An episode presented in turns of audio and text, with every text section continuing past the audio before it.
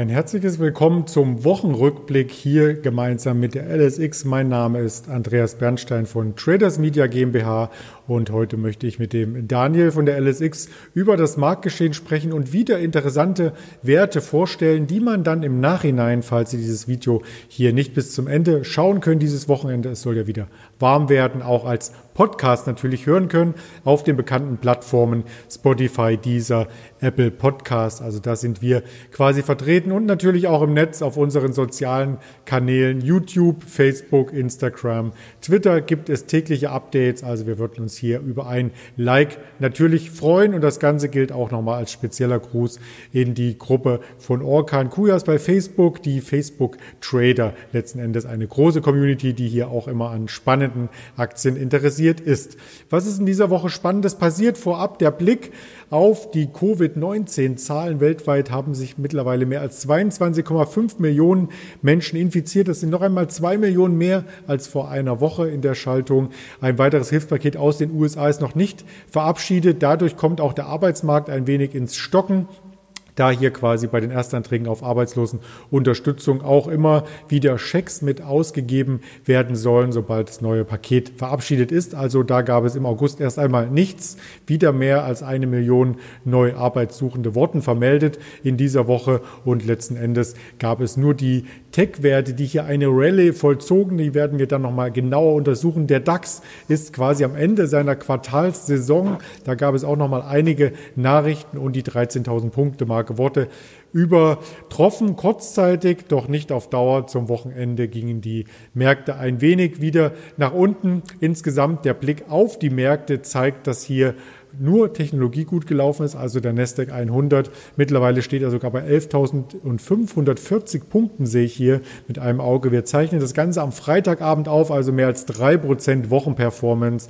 und solche Aktien wie Tesla sind hier immer wieder vorne dabei, jeden Tag gesucht und allein der rechte Chart schreibt schon Geschichte. Im Drei-Monats-Verlauf hat der Nasdaq hier mittlerweile mehrere tausend Punkte zulegen können. Also das ist wirklich Wahnsinn, was sich hier getan hat und das muss uns erstmal der Daniel hier genauer ergründen. Hallo nach Düsseldorf an dich.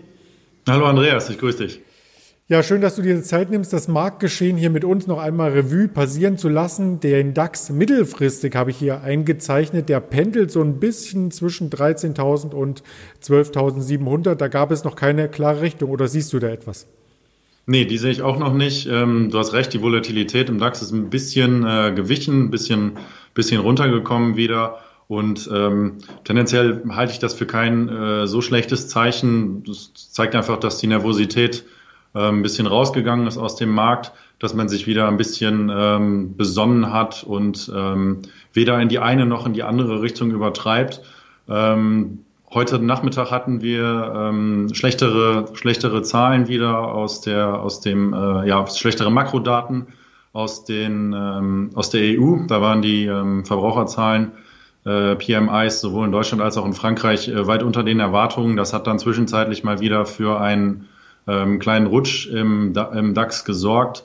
Davon äh, erholen wir uns aber gerade wieder ein bisschen und äh, tendieren, tendieren wieder Richtung 13.000 Punkten. Ja, auch ein wenig wegen der Wall Street, denn die PMI-Daten aus Amerika, die waren gut und äh, der Dow Jones hat quasi seine vorbörslichen Tiefs wieder verlassen können und der Nasdaq, wie gesagt, auf Rekordniveau letzten Endes. Vielleicht kommt hier auch die Saisonalität zum Tragen. Da soll es ja in der Regel oder historisch betrachtet, es ist ja keine Regel, die man hier als Blaupause auf den Markt legen kann, durchaus im August und September noch ein Stück weit nach unten gehen. Doch davon sieht man erstmal nichts, oder? Nee, das ist, äh, das ist richtig. Davon sieht man erstmal nichts. Ich glaube auch, dass wir solche Geschichten wie Saisonalitäten ähm, in diesem Jahr mehr oder weniger vergessen müssen. Also es ist ein absolutes Ausnahmejahr. Ähm, viele Börsenweisheiten, die ähm, sich über die letzten Jahre, Jahrzehnte so gebildet haben oder auch äh, quantitative Fakten, die kann man dieses Jahr, glaube ich, getrost beiseite legen und ausklammern. Es ist einfach 2020 ist das Corona-Jahr und ja, hier sind die Trends, die sich eben in den letzten Jahren oder in den letzten Jahrzehnten so gebildet haben, ähm, nicht mehr wirklich erkennbar.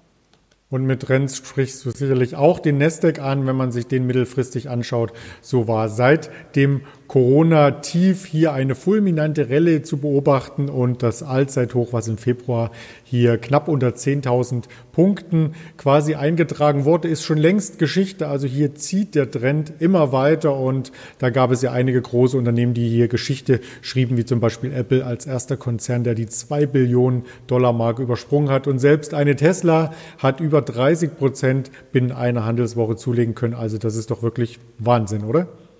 Das ist tatsächlich Wahnsinn, ja. Also wir reiben uns äh, auch jeden Tag die Augen, ähm, wenn wieder über den Bloomberg-Ticker kommt, äh, Nasdaq auf äh, neuem All-Time-High, Tesla auf neuem All-Time-High, Apple auf neuem All-Time-High. Ähm, die ganzen Tech-Giganten, ähm, einschließlich Amazon, Microsoft, ähm, ziehen den Markt äh, ja wie an der Schnur mit nach oben. Ähm, das macht eben diesen, diesen starken Move im, äh, im Nasdaq aus, aber auch im S&P, wo die fünf größten Unternehmen mittlerweile ähm, ein Fünftel oder sogar ein Viertel der Gewichtung ausmachen. Das ähm, spiegelt nicht so wirklich das wider, wie es der Wirtschaft aktuell geht, spiegelt aber äh, den Zeitgeist wider und ähm, die Tatsache, dass es den Tech-Unternehmen ähm, zumindest aktuell nicht schlechter zu gehen scheint als noch vor sechs Monaten vor der äh, Corona-Pandemie. Apple beispielsweise hatten wir diese Woche schon besprochen, weil sie die ähm, zwei Billionen Market Cap erreicht haben, ähm, hat unter anderem auch von, äh, von Corona profitiert. Viele Leute müssen von zu Hause arbeiten. Die Leute müssen erstmal ausgestattet werden mit, äh, mit Diensthandys, mit, mit Tablets, äh, mit iPads, was weiß ich. Das hat äh, Apple definitiv geholfen und die Service-Sparte ist sehr stark. Naja, und bei Tesla ähm, steht in einem Monat ungefähr der Battery Day an. Der wird auch mit sehr viel Spannung erwartet. Und man darf auch nicht vergessen, beide Aktien haben für Ende diesen Monats einen Aktiensplit angekündigt. Ähm, bei Tesla ist es, glaube ich, 5 zu 1, bei Apple sind es 4 zu 1. Das sorgt auch hier wieder für steigende Kurse, weil davon ausgegangen wird, dass mehr Kleinanleger ähm, in die beiden Aktien wieder rein können, weil sie dann eben wieder günstiger zu haben sind äh, vom, vom reinen Kaufpreis, nicht von der Bewertung. Und ähm, ja, da scheint die Fantasie aktuell unbegrenzt. Wenn das so weitergeht, stehen die Aktien aber nach dem Split wieder auf dem Level wie bei der Verkündung vom Split, oder? Da hast du recht, das könnte passieren.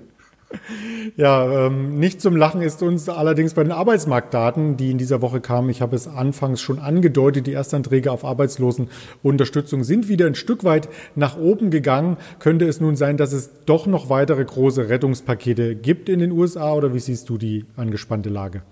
Ja, davon ist, davon ist wohl auszugehen. Ähm, äh, insbesondere vor dem Hintergrund, dass im November die Wahlen sind, ähm, wird Trump sich wahrscheinlich nicht lumpen lassen und versuchen, nochmal neue Fiskalpakete auf den Weg zu bringen. Die Fed hat am Mittwoch äh, ähnliche Kommentare abgegeben, ähm, dass man äh, noch lange nicht am Ende der Fahnenstange angelangt sei, was äh, monetäre Unterstützung angeht. Und ähm, von daher geht der Markt tatsächlich auch davon aus, dass es ähm, da weitere, weitere Maßnahmen gibt. Und das spiegelt auch die Entwicklung des, äh, des Dollars im Vergleich zum Euro, zumindest heute wieder, ähm, der heute mal ein bisschen, äh, der Dollar konnte heute mal ein bisschen Boden gut machen. Ja, hier standen wir in der Woche schon bei knapp 1,20 und mittlerweile wieder unter der 1,18 beim Euro, US-Dollar, das, was du gerade angesprochen hast. Also auch hier ist natürlich Volatilität drin. Ebenso wie beim IPO, was wir vor genau einer Woche hier mit den ersten Kursen begleitet hatten. Die Rede ist von CureVac. Das Unternehmen aus Tübingen kam in den USA an die Nasdaq mit ersten Kursen beziehungsweise einem Zeichnungskurs von 16 Dollar und ersten Kursen über 40 Dollar. Und äh, wie hat sich denn das Ganze in der Woche jetzt entwickelt? Ja, genau. Die Woche ist ähm, letzten Freitag, äh, wie du schon richtig gesagt hast, war der, äh, war der Startschuss ähm, für CureVac an der Nasdaq. Und ähm, ja, so fulminant wie sie gestartet ist, äh, ist sie dann auch in die neue Woche gestartet. Ähm, dort haben wir innerhalb von anderthalb Stunden ähm, 50 bis 60 Prozent Performance gesehen. Also wir sind morgens bei um die Mitte 50 reingekommen und standen ungefähr anderthalb, zwei Stunden später äh, zwischenzeitlich bei 80 Euro. Das Ganze hat sich dann wieder ein bisschen normalisiert. Äh, aktuell pendeln wir in den äh, mittleren 50ern. Ähm, ja, die, die Ausschläge sind, äh, sind extrem.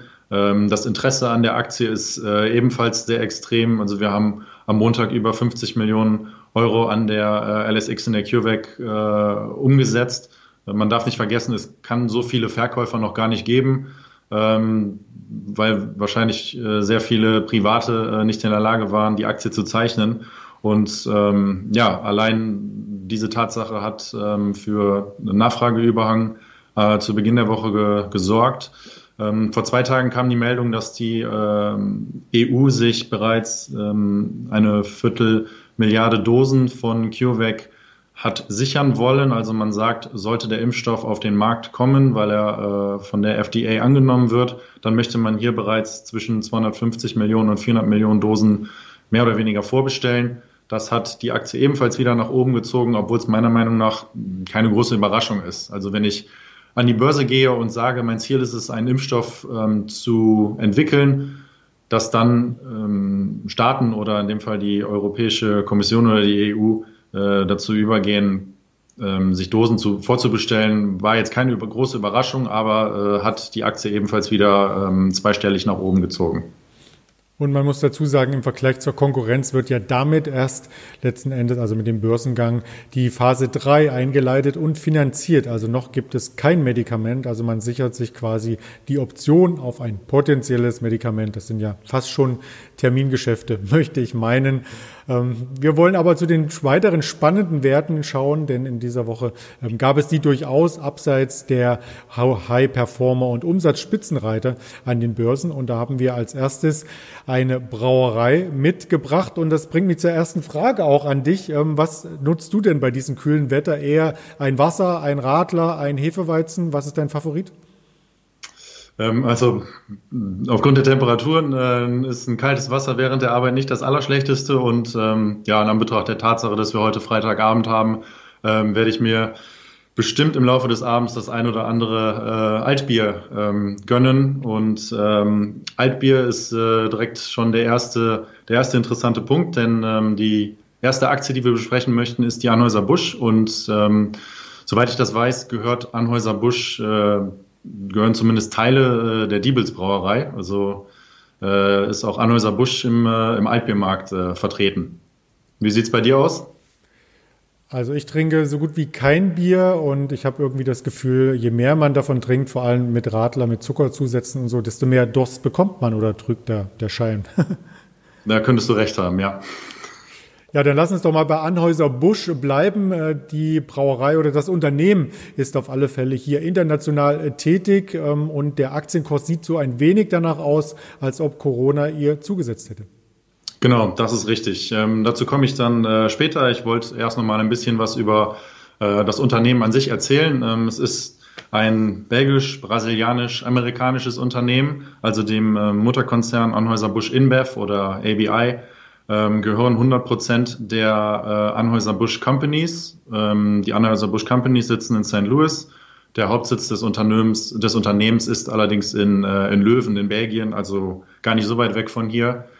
Ähm, es ist der größte Bierbrauer der Welt und einer der größten Konsumgüterhersteller äh, der Welt mit einem Jahresumsatz von äh, 53 Milliarden Euro, äh, beschäftigt 170.000 ähm, Mitarbeiter und hat eine äh, Marktkapitalisierung von 100 Milliarden. Ähm, es zählt zu den profitabelsten Konsumgüterunternehmen der Welt. Äh, gemessen an der EBIT-Marge ist es äh, da sogar Konzernen wie Nestlé oder Procter Gamble ähm, weit voraus. Zu den bekanntesten Marken, die man so auch in, in Deutschland kennt, würde ich sagen, zählen Stella Artois, Budweiser, Becks, Corona und Leffe, welches das älteste Bier der ganzen Palette von Anheuser-Busch ist. Ähm, die sind insbesondere im Premium-Biermarkt unterwegs. Äh, acht der zehn größten Premium-Biere der Welt gehören zum Anheuser-Busch-Konzern und insgesamt verkauft man über 500 verschiedene Biere. Also man hat da äh, eine sehr große Auswahl. Die Produktpalette ist da wirklich gigantisch. Ähm, beim Bier handelt es sich um ein nicht zyklisches Konsumgut. Und ähm, da habe ich ein paar Daten zu rausgesucht. Äh, der Durchschnittsbürger auf der Welt konsumiert im Jahr 25 Liter Bier. Davon werden neun außerhalb des Haus der eigenen vier Wände getrunken und 16 innerhalb der eigenen vier Wände. Bei einem Marktanteil von 27 Prozent äh, kommt man dann zu dem Schluss, dass jeder Mensch im Jahr im Schnitt sieben Liter äh, Anhäuser Busch Bier trinkt. Ähm, und äh, dazu ist noch zu sagen, dass der weltweite Bierkonsum äh, nicht zugelegt hat über die letzten Jahre. Der ist eher flat, also man findet keine Veränderung. Der Umsatz des Unternehmens ist aber dennoch gestiegen, weil man über die letzten zehn Jahre die Preise um zwei bis drei Prozent hat ähm, ansteigen lassen können, sodass eben, wie gesagt, die Umsätze äh, trotz konstanter Quantität äh, gestiegen sind. Der Konzern zeichnet sich durch äh, sehr aggressive und zahlreiche Übernahmen aus. Äh, die größte und äh, bekannteste war vor etwa vier Jahren die Übernahme des damals zweitgrößten Bierbrauers SAB Miller.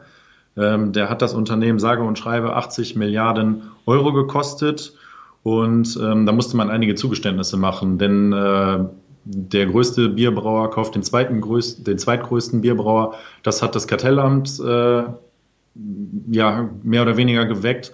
Und äh, die Kartellämter haben dafür gesorgt, dass Anheuser Busch als Konzern ähm, Marken abgeben musste, weil man sonst gesagt hat, dass es schon in einigen Ländern an, äh, an monopolartige äh, Stellungen ähm, ja, erinnert und das möchte man eben verhindern, weil man den Wettbewerb ankurbeln möchte oder zumindest nicht äh, äh, abdrosseln möchte. Und deswegen mussten zum Beispiel bekannte Marken wie Pilsener Urquell, Kurs Light oder auch Fosters ähm, verkauft werden.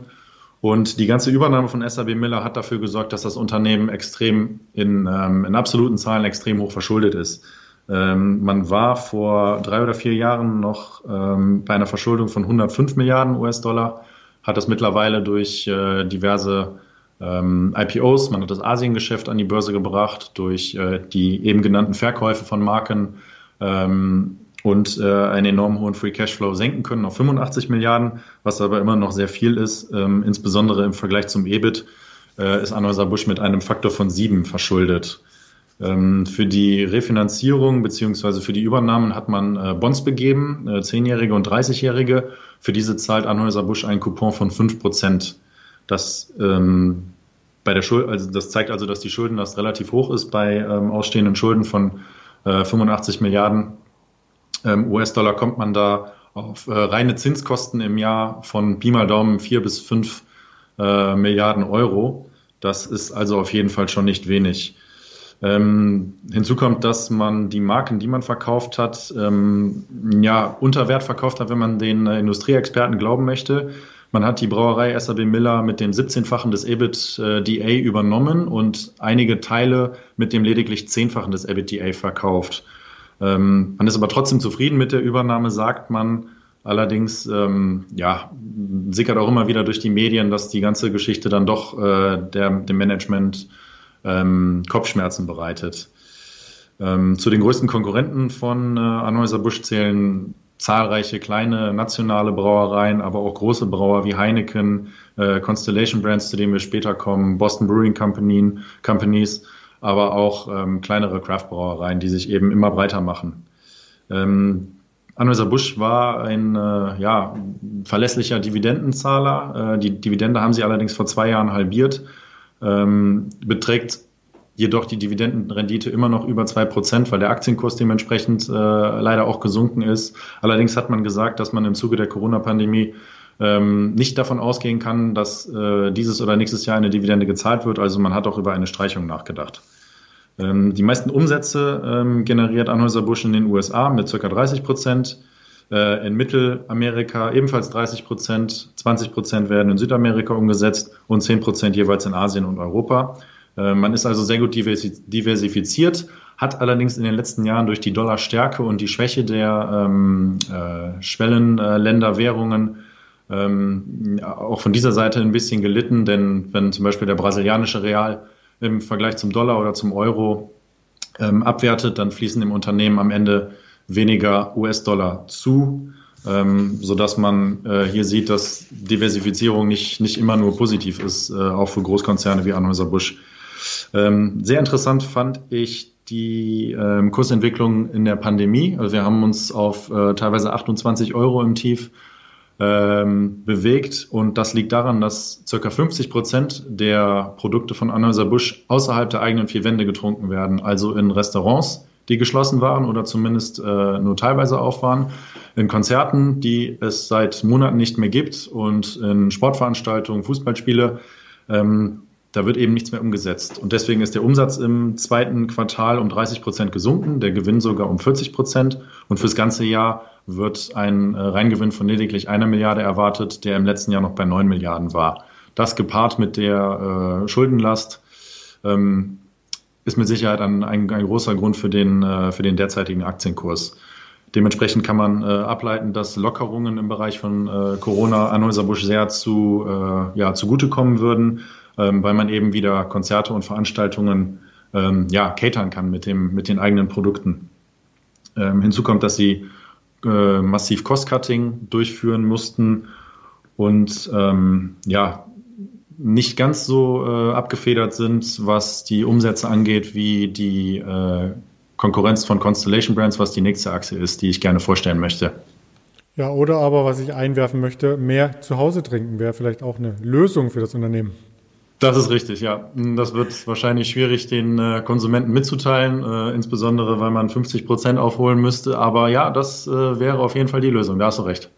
Ja, aber ich möchte nicht äh, vorgreifen. Es gibt ja noch mehr Getränke außer die von Anhäuser Busch und da hast du uns noch eine Aktie mitgebracht, äh, die Constellation Brands. Genau, Constellation Brands ist ein äh, amerikanischer Bierbrauer mit äh, Sitz in St. Louis, ist ähm, von der Market Cap ein Drittel äh, dessen, äh, wie Anheuser Busch groß ist, also nur 34 Milliarden US-Dollar, hat auch lediglich 9000 Mitarbeiter, ähm, bei einem Jahresumsatz von 8 Milliarden, der allerdings positiv ist und der wächst auch dieses Jahr um circa 1,5 bis 2 Prozent, so sagt zumindest das Management und ähm, gleich erkläre ich auch warum. Ähm, spannend finde ich bei dem Unternehmen, dass es familiengeführt war. Bis vor zwei Jahren haben die äh, Gebrüder Sands ähm, das Unternehmen in führenden Rollen geleitet, haben sich aber dann zurückgezogen und den neuen Vorstand äh, Bill Newlands einberufen, haben aber interessanterweise vor, dem, äh, vor ihrem Ausstand ein äh, gigantisches Aktienpaket in Höhe von 170 Millionen US-Dollar erworben. Also man, das, das zeigt, dass man extrem äh, positiv in die Zukunft blickt und sehr viel Vertrauen in äh, Bill Newlands, den neuen CEO, den neuen CEO hat. Ähm, Constellation Brands ist von den Produkten her wesentlich diversifizierter, da man äh, nicht nur Biere, sondern auch Liköre, Wodka, Gin, Tequila, Weine und auch Cannabis im Portfolio hat. Ähm, bei Cannabis wären wahrscheinlich einige Daytrader hellhörig. Äh, vor zwei Jahren war das ja ein sehr, sehr heißer Markt. Ähm, Constellation Brands ist vor drei Jahren bei Canopy eingestiegen mit einem Investment von circa 4 Milliarden US-Dollar. Hat man sich ungefähr 50 Prozent des Unternehmens Canopy Growth ähm, gesichert. Canopy Growth ist, gilt so ein bisschen als der, der Führer im, äh, im Cannabismarkt und hat dort direkt aufgeräumt. Also man hat den ehemaligen Canopy CEO nach einiger Zeit ähm, entlassen und hat den ehemaligen Constellation CFO David Klein als neuen CEO ähm, ja, installiert und hofft so, das Unternehmen wieder auf Vordermann zu bringen. Wenn man sich den Chart von Canopy anschaut, dann ähm, ja, sieht man, dass es äh, hier tendenziell in den letzten Monaten und Jahren eher im Sinkflug äh, nach unten ging. Ähm, das Management hat gesagt, dass man den Cannabismarkt als Hedge gegen äh, schwindenden Bierkonsum sieht, obwohl man das in den eigenen Marken nicht feststellt. Die eigenen Marken sind beispielsweise Corona, Pacifico, Modelo ähm, die wachsen weiterhin. Allerdings möchte man sich ähm, ja für, für sinkenden Bierkonsum für die Zukunft absichern und versucht schon in diesem Jahr Cannabisgetränke auf den Markt zu bringen.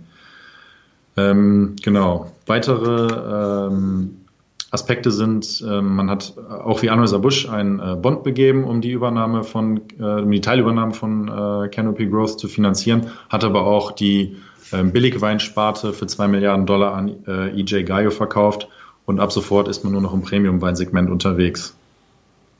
Die Aktie wurde während Corona ebenfalls massiv äh, abverkauft, hat sich aber nach den Q2-Zahlen, äh, wie wir sehen, äh, stark, sehr stark gefangen. Denn während des äh, Earnings Calls hat der CEO gesagt, dass ähm, der Anteil, und das ist wie gesagt das Interessante im Vergleich zu Anheuser Busch, dass der Anteil des äh, Bieres, was oder der, des Alkohols, der zu Hause getrunken wird, bei 90 Prozent liegt, während der der bei Konzerten oder in Restaurants konsumiert wird, lediglich 10 Prozent beträgt. Das bedeutet, dass man von der Corona-Pandemie gar nicht so sehr betroffen ist. Ähm, wie du eben schon gesagt hast, die Leute trinken tatsächlich mehr zu Hause, sodass äh, Constellation Brands hier ähm, sogar wachsende Umsatzzahlen sieht. Für die Earnings per Share, also den Gewinn je Aktie, sieht man dieses Jahr auch keine Veränderung im Vergleich zum letzten Jahr. Also ist man auch hier äh, mit einer, ja, mit einer Flat-Erwartung unterwegs. Ähm, am Ende ist es wahrscheinlich interessant, sollte man sich zwischen der einen oder der anderen Aktie entscheiden, ähm, wem man da mehr vertraut. Und äh, einige Aspekte sind zum Beispiel die Markenstärken.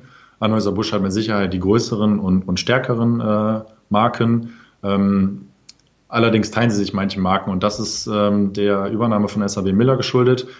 Äh, Anheuser-Busch musste die Rechte für Corona, Modelle und Pacifico in den USA, also wirklich nur in den USA, an Constellation Brands verkaufen, ähm, sodass äh, ja, Constellation Brands eben sehr stark von der Entwicklung dort profitiert hat. Ein weiterer Aspekt ist eben die enorme Verschuldung von Anheuser-Busch, die bei Constellation Brands äh, ein bisschen geringer ist. Bei Constellation Brands hat man, wie gesagt, das Cannabis-Exposure und ein äh, definitiv schlankeres Angebot. Aber am Ende des Tages kommt es natürlich wie immer bei Unternehmen auf die Bewertung an.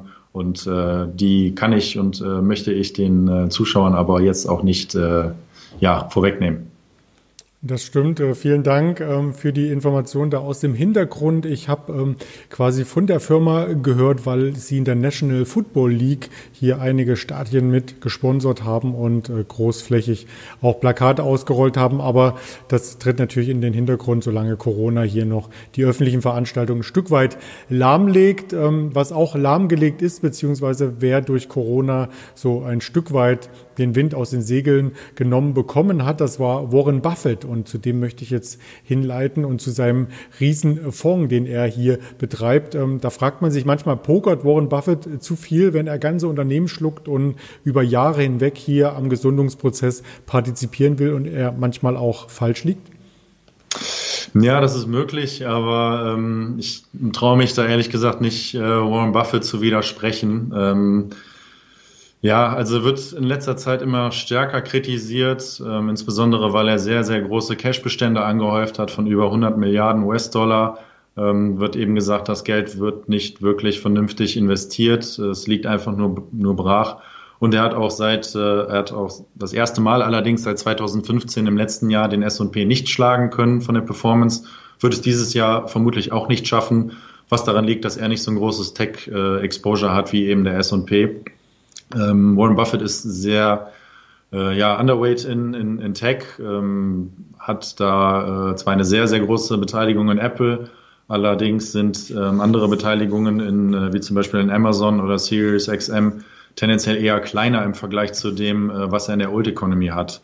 Ähm, aber ja, im Prinzip wollte ich äh, insbesondere darauf eingehen, was diese Woche äh, durch die Medien gesickert ist. Und zwar hat er hier sehr viele ähm, ja, Trades stattfinden lassen. Er hat einige Käufe, aber sehr, sehr viele Verkäufe ähm, im letzten Quartal vollzogen. Und ähm, ich fange mal mit den Zukäufen an. Ähm, also hier hat er bestehende Anteile in äh, Liberty Series XM ähm, nochmal ausgeweitet. Das ist eine Holdinggesellschaft von Sirius XM, die Satellitenradio machen.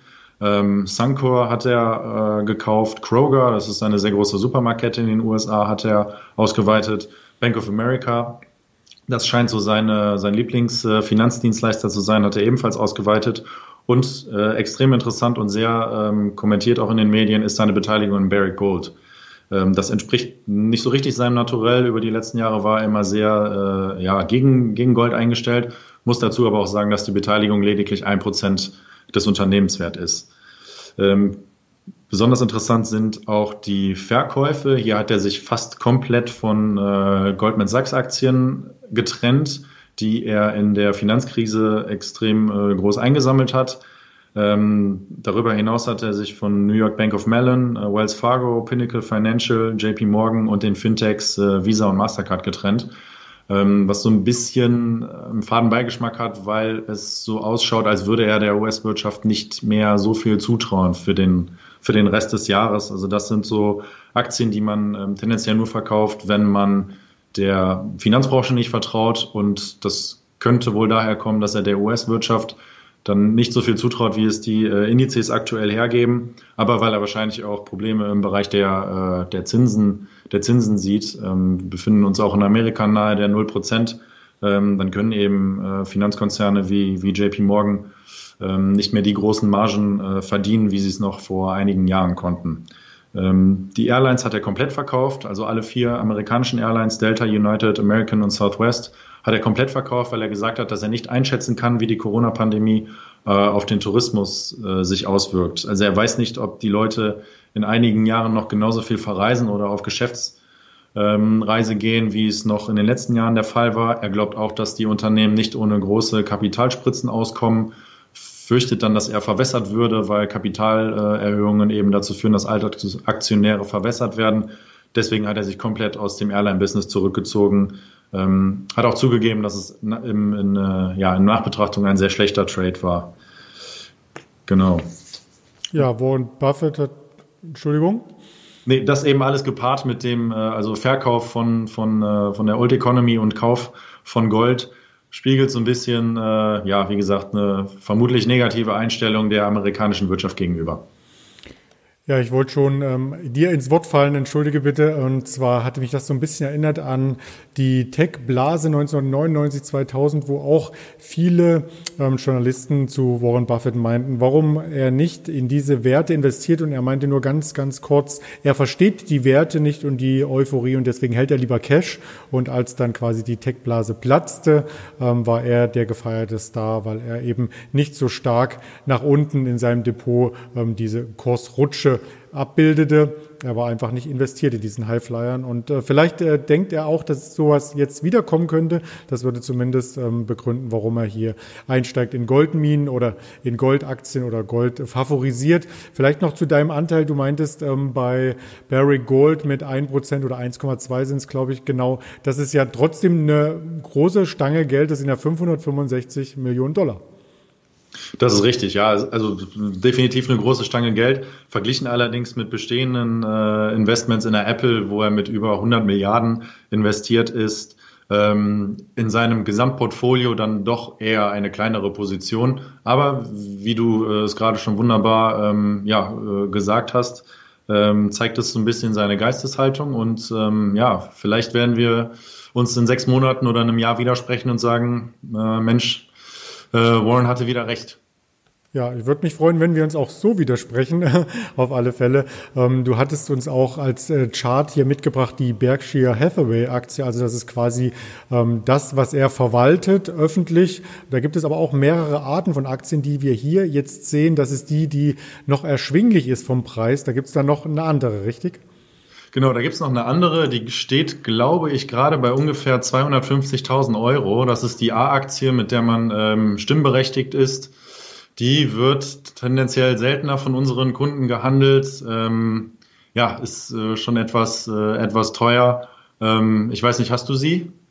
Ich habe es jetzt nicht vorliegen in der Präsentation, aber ich wollte darauf hinweisen, wer unlimitiert ähm, quasi Aktien kauft und dann die falsche, die A-Aktie hier in den Markt gibt und dann mal zehn Stück davon. Ähm, das könnte eine hohe Rechnung geben, wollte ich nur damit sagen. Das ist richtig, ja. Ja, also der Chart äh, zeigt auf alle Fälle, dass wir von den Hochs wieder ein Stück weit nach unten gekommen sind, aber auch nicht ähm, auf dem Tief notieren im Zeitraum vom, von den letzten äh, drei Jahren. Insofern hat er eine gute Arbeit geleistet, der Warren Buffett und Barry Gold ähm, hatten wir ja auch schon angesprochen. Die stehen ja fast auf Allzeithoch, weil der Goldpreis zwischenzeitlich ja über 2000 US-Dollar stand, richtig? Genau, das ist richtig. Der hat sich ein bisschen wieder normalisiert. Ähm, Barrick ist aber der größte Goldmine, ist das größte Goldminenunternehmen der Welt und hat auch, soweit ich das ähm, noch im Kopf habe, die geringsten ähm, ja, äh, Förderkosten pro, pro Feinunze. Ich glaube, Barrick befindet sich da auf einem Niveau von, was immer mal wieder schwankt, von 900 bis 1100 US-Dollar. Ähm, bedeutet, sie liegen aktuell pro Unze ähm, ja, in, in reinen Renditen äh, 100 Prozent vorne. Ähm, der Preis aktuell ungefähr um die 2000 äh, Dollar tendiert. Das ist ähm, ja auf jeden Fall aktuell lukrativ für das Unternehmen. Ja, das kann sich jeder ausrechnen. Das stimmt auf jeden Fall. Und bevor wir von den großen Unternehmen Berkshire, Hathaway, Goldman Sachs, Barry Gold quasi Sie ins Wochenende verabschieden, möchten wir noch auf ein anderes Unternehmen hinweisen, was ich noch gar nicht kannte oder kannten Sie als Zuschauer schon das Unternehmen Five Nine oder wie spricht man das Ganze aus? Ja, ist richtig. Five Nine wird es ausgesprochen. Ähm, unsere Kunden kennen das Unternehmen immer mehr. Also wir können da äh, definitiv steigende Volumina erkennen. Darauf aufmerksam geworden bin ich vor zwei Jahren auf das Unternehmen im äh, Podcast äh, von, von äh, Jim Cramer, Mad Money. Ähm, dort war der CEO im Interview und das Interview fand ich äh, sehr spannend, habe mich dann mit dem Unternehmen mal ein bisschen mehr befassen wollen und äh, ja, wollte es in diesen rasanten Tech-Zeiten ähm, unseren unseren äh, Kunden nicht, nicht vorenthalten und ähm, ja, würde das Ganze dann einfach mal vorstellen. Also Five9 ist ein 2001 gegründetes Unternehmen mit dem äh, Hauptsitz im Silicon Valley und es bietet äh, Cloud Contact äh, Center Software an. Also es ist ähm, ja die alten äh, Callcenter, wie man sie so kennt, äh, Großraumbüro, 200 Agents, die alle mit Headsets äh, da sitzen. Ähm, dem Ganzen möchte äh, das Unternehmen Five9 den Garaus machen und die Leute dazu befähigen, von überall auf der Welt zu arbeiten, weil es eben äh, in der Cloud passiert. Also das Geschäft wird ähm, dezentralisiert die Leute sind in der Lage, von zu Hause zu arbeiten. Und ähm, ja, wenn man das schon hört, dann äh, ja, klingen wahrscheinlich alle Glocken ähm, von zu Hause. Das ist auch der Grund, warum der Chart so aussieht, wie er aussieht. Ähm, der CEO, äh, Rowan Trollope, ich hoffe, ich habe es richtig ausgesprochen, ähm, ist ebenfalls eine sehr interessante Person. Er hat während des Studiums selber mal in einem Callcenter gearbeitet für äh, circa ein Jahr hat nach eigener Aussage 8000 Telefonate geführt und ähm, kennt also die Frustration von Callcenter-Mitarbeitern, aber auch von der anderen Seite, von den Kunden. Du wirst ja wahrscheinlich selber schon erlebt haben, dass du in einem Callcenter angerufen hast, man dir nicht so richtig helfen konnte, du immer weitergeleitet wurdest und am Ende standst du äh, ja mehr oder weniger ohne Lösung da. Und ähm, diese ganze Thematik wollte er eben äh, lösen und ist seit zwei Jahren an der Spitze von, ähm, von Five9. Er kommt vom äh, Branchengiganten Cisco Systems, die eben diese ja, on-premise, also diese, diese wirklich noch ähm, physischen Callcenter, äh, Callcenter ausstattet. Ähm, ist also ein, äh, ja, ein Branchenveteran, war vorher bei Symantec, er kennt sich also aus und ist äh, für dieses Jahr von Ernst Young zum Entrepreneur of the Year äh, ernannt worden. Ähm, interessant ist auch, dass die Berater Ernst Young und äh, Deloitte die Five9 Software ihren Kunden seit Jahren schon empfehlen und eben seit der Corona-Pandemie noch immer mehr. Ähm, was macht Five9 genau? Ähm, sie bauen äh, Chatbots und Sprachbots für den äh, Gebrauch in Social Media, E-Mail, ähm, WhatsApp und auch SMS. Also du hast mit Sicherheit schon erlebt, dass du einem Unternehmen in WhatsApp äh, eine Nachricht geschrieben hast und innerhalb von Millisekunde eine Antwort bekommen hast. Das lag dann wahrscheinlich nicht daran, dass der Mitarbeiter auf der anderen Seite so schnell tippen kann, sondern es könnte ein äh, von Five9 äh, geschriebener Sprachbot gewesen sein, der sich deine Antwort, äh, der sich deine Frage durchgelesen und ähm, dir hoffentlich eine vernünftige Antwort geben konnte. Und dieses ganze Prinzip äh, basiert auf äh, künstlicher Intelligenz, ähm, was bedeutet, dass je mehr Transaktionen äh, beziehungsweise je mehr Gespräche und Interaktionen in diesen Five9-Systemen stattfinden, umso besser werden die Bots. Ähm, also Five9 hat äh, nicht nur aus umsatztechnischer Sicht ein Interesse, die ähm, ja, Geschäfte äh, auszuweiten, sondern auch aus, äh, aus einem, aus einem Learning-Interesse äh, her.